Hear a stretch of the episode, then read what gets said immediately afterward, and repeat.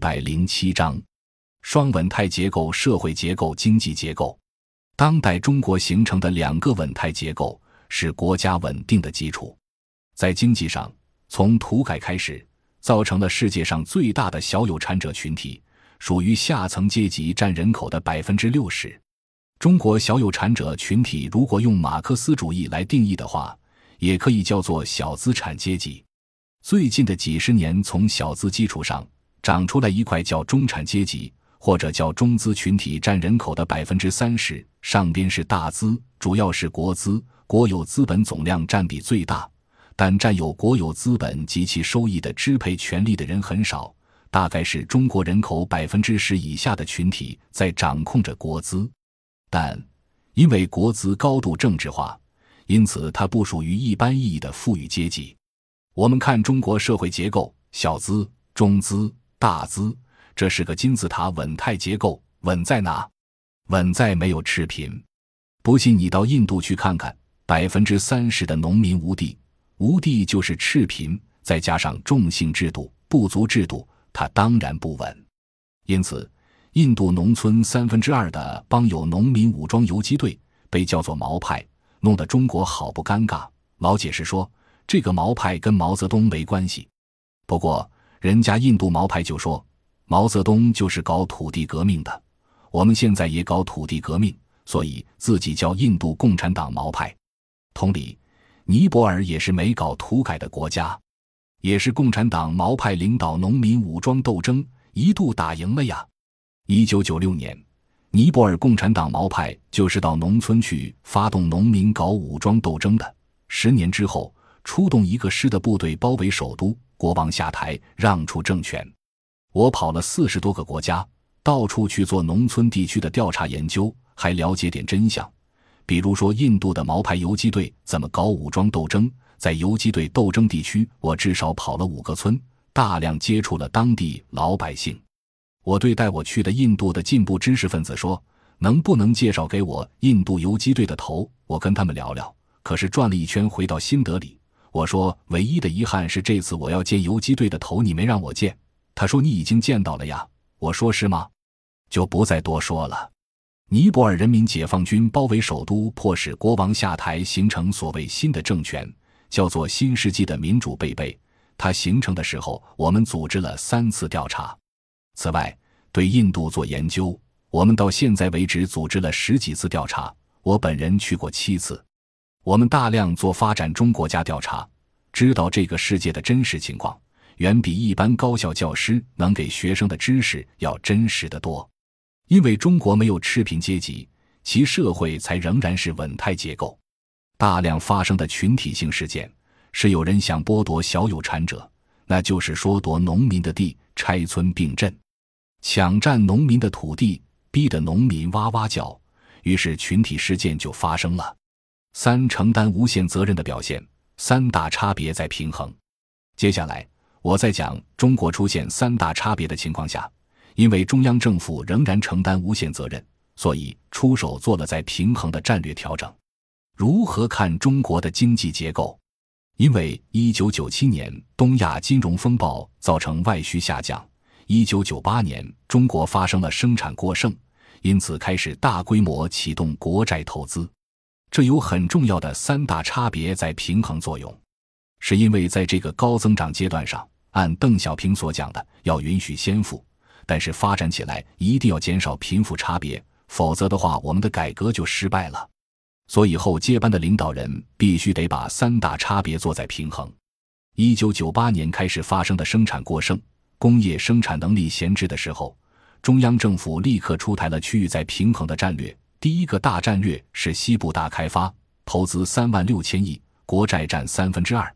第二个大战略叫东北老工业基地振兴，接近三万亿，百分之七十以上国债。第三大战略叫中部崛起，又是接近三万亿投资。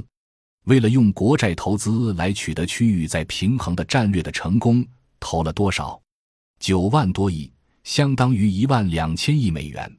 中央政府前所未有的大规模投资投在了区域再平衡上。接着看，当2008至2009年西方危机爆发以后，西部地区 GDP 增长一片飘红，东部地区则属蓝灯区。这说明区域在平衡的战略基本取得成功。中国三大差别中的第一大差别——区域差别，也就是沿海和内地的差别，经过中央政府十年期间的三大国债投资战略，已经基本完成了。实现区域在平衡之后，接着是缓解城乡差别。我们知道，中央在二零零一年接受“三农”问题的政策建议，确定为国家战略重中之重，于二零零二年开始强调，随之在二零零三年提出要加强“三农”投入。接着，二零零五年提出新农村建设，到现在八年，二零零五到二零一三年这八年期间投入七万亿。第一块基本上使得农村中所有的社会开支得到低水平全覆盖。什么叫低水平呢？农村中的低保开支很低，但是做到全覆盖叫做应保尽保。农村中所有孩子上学免费也做到了，医疗报销尽管报的低。但毕竟有地方报医疗费了，所以这个社会保护伞给农民覆盖上了。第二块，农村五通建设，给农村通路、通水、通电、通电话、通宽带。五通是开发区的水平，我们向农村做五通，做到接近百分之九十九。现在没有通电的农户占百分之一点几，当然中国农户太多，两亿农户，就算留下百分之一点几。也是相当大的一数，但是在基本建设上，国家七万亿投资下去，覆盖了农村基本建设，覆盖了农民社会开支，这就是城乡在平衡。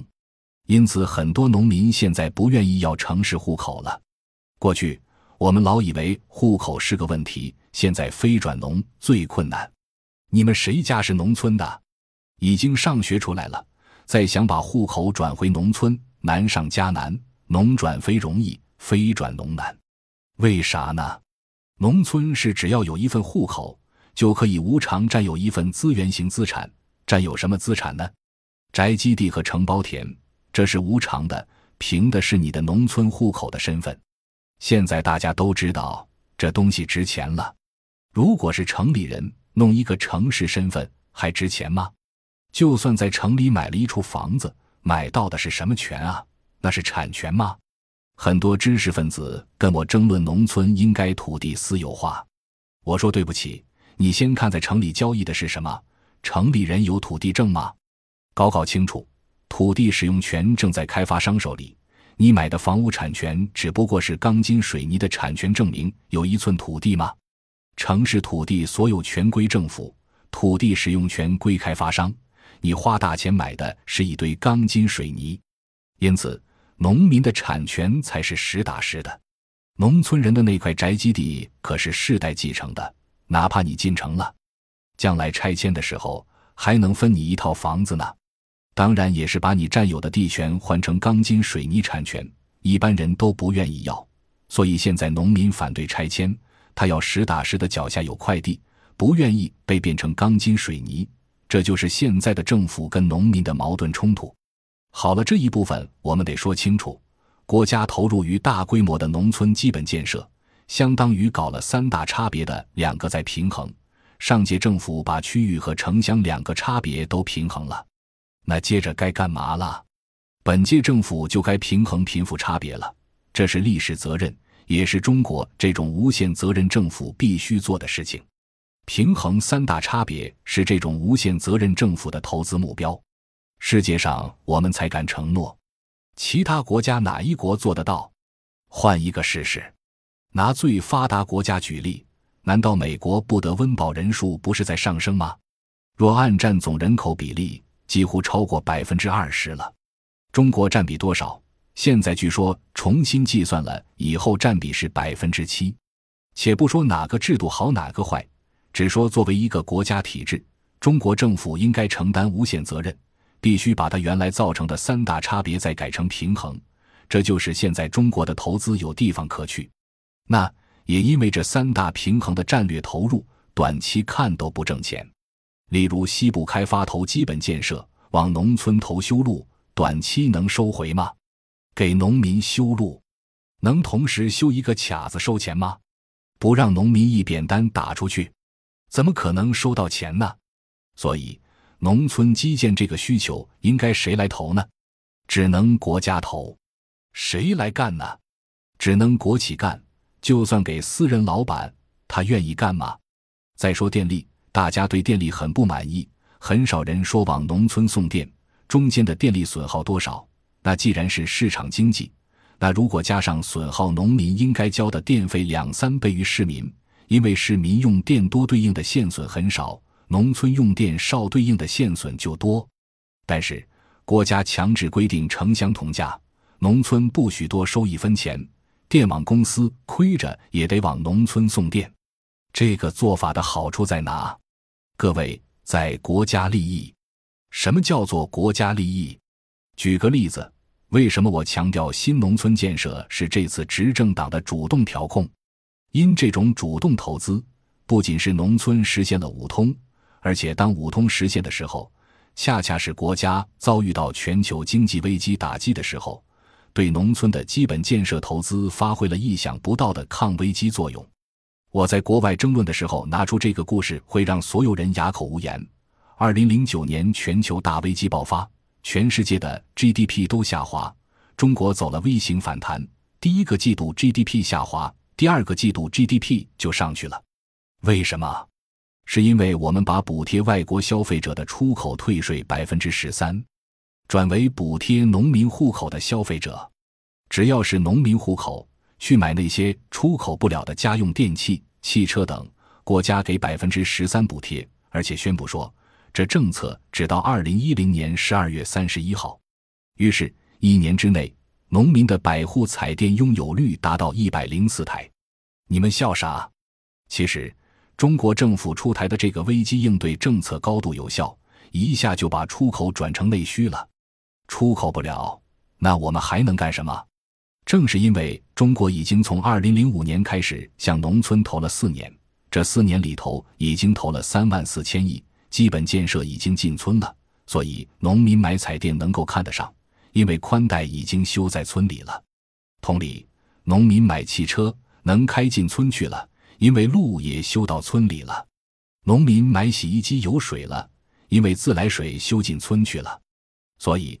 国家投资在农村修路、修水、修电、宽带电话全进村去了，出口卖不动的消费品就卖到农村去了。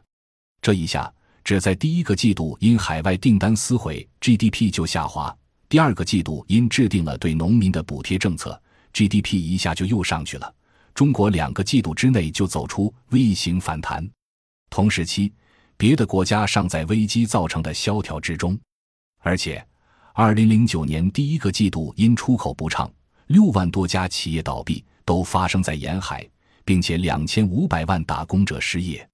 中国处于典型的危机爆发状态，按说应该发生大规模的社会动乱。我拿这个问题问西方人：你们如果遭遇两千五百万人失业，那会怎么样？西方人回答：那我们国家就没了，没谁受得了两千五百万人失业。有一次在联合国开会，我发言说，我们新中国历史上最大规模的失业是一九六零年，大约七千万人，那是我们上山下乡开始的时代。须知，因七千万人在城里失业，所以向农村转了上千万知识青年，算是到农村去救时吧。所以说，三农承载了国家历次经济危机的代价。到第二次经济危机于一九六六年爆发时。轮到我们这批知识青年了。我是一九六八年上山下乡的，不仅我下乡，我们全家六口人全下去了。我父亲是人民大学的，那时候认为人民大学不创造生产力，因为它是文科院校，只有理工科院校才创造生产力，就还得留着。纯文科的院校解散，老师下乡。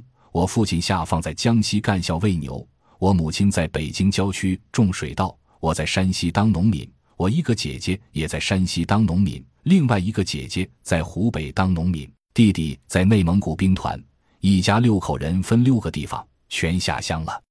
所以我说，大危机条件下是乡村救了我们，虽说没工资，但是有饭吃。今天有很多人把这些东西写得很伤痕文学，然后就说伤不起，说我们这代人很悲催等。是的。我们这代人中有相当一部分人当了垫脚石，能够从困境中再爬起来的人很少。如果不艰苦奋斗，或者说不每天奋斗，当然爬不起来。所以我干到六十多岁到现在为止，连一个春节都没过。为什么？就是我永远比别人晚，要在比别人晚的情况下干得超过别人，不把所有的时间都用上，那肯定是不行的。当然，我们六口人都回来了，兄弟姐妹也都上了大学，等于又回到了中产阶级队伍之中。但这过程是复杂的。总之，怪不得国家，是因为任何国家都会遭遇危机。中国遭遇危机的时候，如果不把多余的城市劳动力送到农村去，那城市就发生动乱，不信你们看现在的欧洲，深陷危机也改不了，因为没农村可去了，所以失业人群就在城市聚集街头，挖出石块来砸警察，能解决问题吗？当然，不仅解决不了，还变成极端化的政治势力。例如，有一部分人走向极端右翼，一部分走向极端民族主义，一部分走向社会主义，一部分走向保守主义。特别是年轻的孩子们要有超越主流的独立思考能力。我是个过来人，经历了不同的教育体制。我下乡插队之前，原来是人大附小、人大附中的学生，因为我家是人民大学的嘛，就有这条件。人大附小、人大附中至今都是全国最好的学校，我们接受的算是精英教育，因为人大附中的学生当年就是百分之九十五以上是干部子女。知识分子子女现在还是仍然是精英学校，那不能说原来的那套前苏联照搬来的教育完全无效，毛泽东时代的教育完全无效。我们经历过两个教育时代的人，原来的教育和现在的教育各有利弊。以前的教育，我父亲当老师的一代人之中，要说俄文、念俄文教科书，能用俄文教课就是权威；到我这一代，能用英文教课。就是权威。然而，我们进步了吗？